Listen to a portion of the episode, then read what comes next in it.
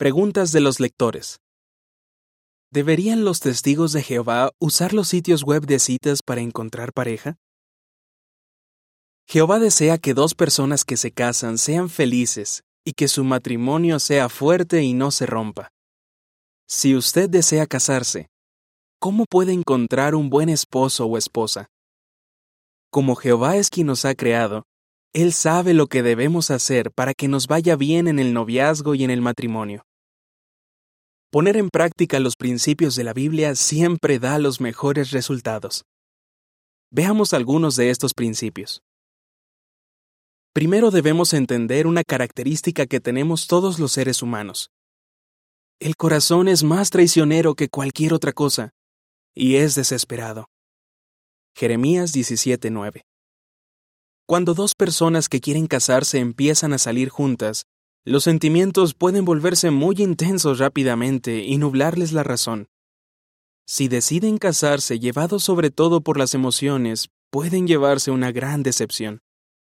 Por eso no es bueno que los novios hablen de sentimientos muy profundos desde el inicio de la relación, o que se hagan promesas antes de conocerse bien. Proverbios 22.3 dice, El prudente ve el peligro y se esconde, pero los inexpertos siguen adelante y sufren las consecuencias. ¿Cuáles son algunos peligros de utilizar los sitios web y las aplicaciones de citas? Lastimosamente, algunos han tenido la amarga experiencia de que extraños que han conocido por Internet se aprovechen de ellos emocionalmente. Además, gente sin escrúpulos ha creado cuentas falsas para engañar a otras personas y robarles dinero. A veces los responsables de estas acciones tan crueles decían ser testigos de Jehová. Veamos otro peligro. Algunos de estos sitios de Internet se basan en fórmulas matemáticas que supuestamente encuentran las parejas ideales. Pero no hay ninguna prueba de que esto funcione de verdad. ¿Sería sabio dejar que un simple programa informático decida por nosotros en algo tan importante como el matrimonio? Por supuesto que no. Una fórmula matemática no tiene ni punto de comparación con los principios de la Biblia. En Proverbios 14:15 encontramos otra verdad. Allí dice, El ingenuo se cree todo lo que le dicen, pero el prudente mide bien todos sus pasos. Antes de decidir si una persona sería un buen esposo o una buena esposa, es importante llegar a conocerla bien pero no es fácil hacerlo si se usa un sitio web de citas.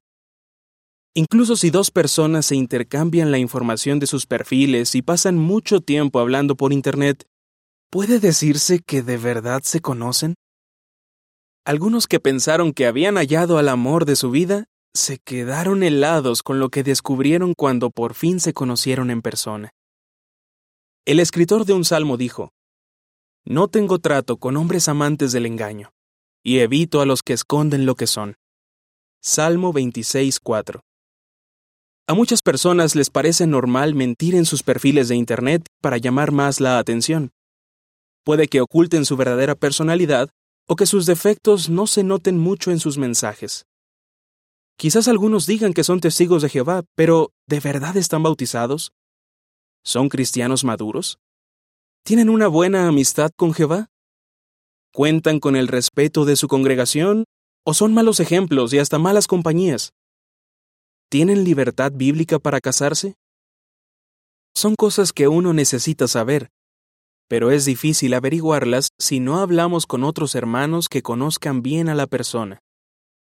Y claro está, a un siervo leal de Dios ni se le ocurriría ponerse bajo un yugo desigual casándose con alguien que no está bautizado.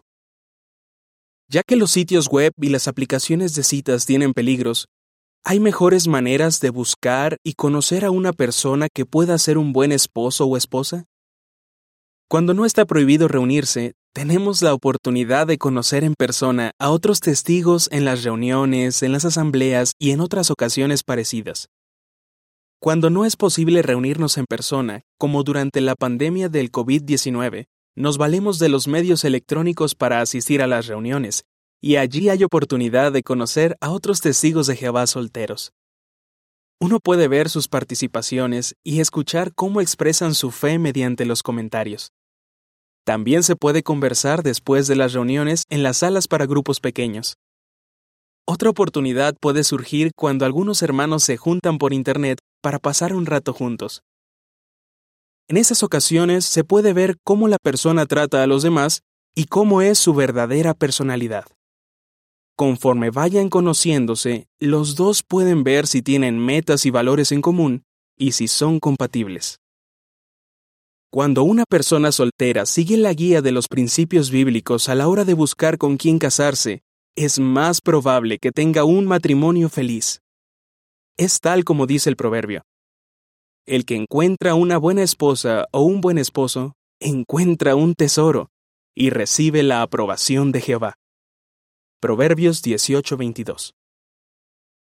Fin del artículo.